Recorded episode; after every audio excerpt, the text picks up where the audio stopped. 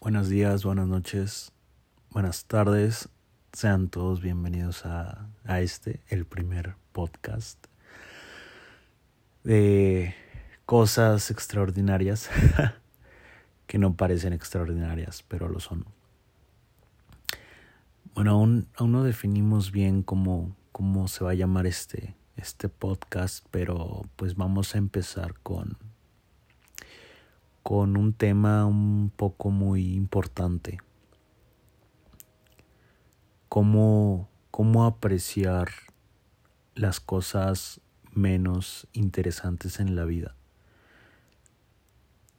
Normalmente nos planteamos ideas, nos planteamos metas, nos visualizamos de una manera tal vez muy, muy grande muchas veces nos hacen creer que somos especiales y que venimos a este mundo a brillar de tal manera siendo enfermero, siendo doctor, siendo músico, siendo un artista, siendo el mejor deportista, siendo un millonario, siendo un empresario.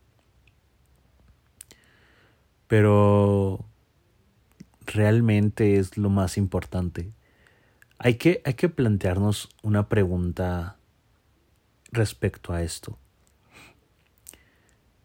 Siempre crecemos con una identidad que se nos ha ido formando con el paso del tiempo.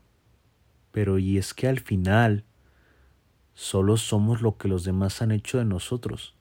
Y eso, eso lo vi en un libro, en un libro de, de un escritor, vaya, obviamente de un escritor, que en este momento no recuerdo su nombre, pero hablaba sobre eso, ¿no? Sobre cómo cada persona, cada cosa, cada situación a lo largo de nuestra vida nos ha hecho quien ahora somos. Es como cuando nacemos somos un lienzo en blanco y y todas esas personas, historias, momentos, segundos que impactaron nuestra vida van siendo manchas de pintura y nos van formando como seres, como individuos, como personas, como humanos. Y es que al final quiero llegar a ese punto de somos lo que han hecho de nosotros. Nos han formado una identidad, un pensamiento, una creencia, una ideología en base a nuestras vivencias. El punto de todo eso es lograr apreciar lo que es más importante en todo ese espacio, que al final no lo es ser el mejor deportista, no es ser el, el empresario más importante de, del mundo, no es nada de eso material, sino al contrario, lo más valioso en esta vida son las cosas que no se pueden comprar con dinero.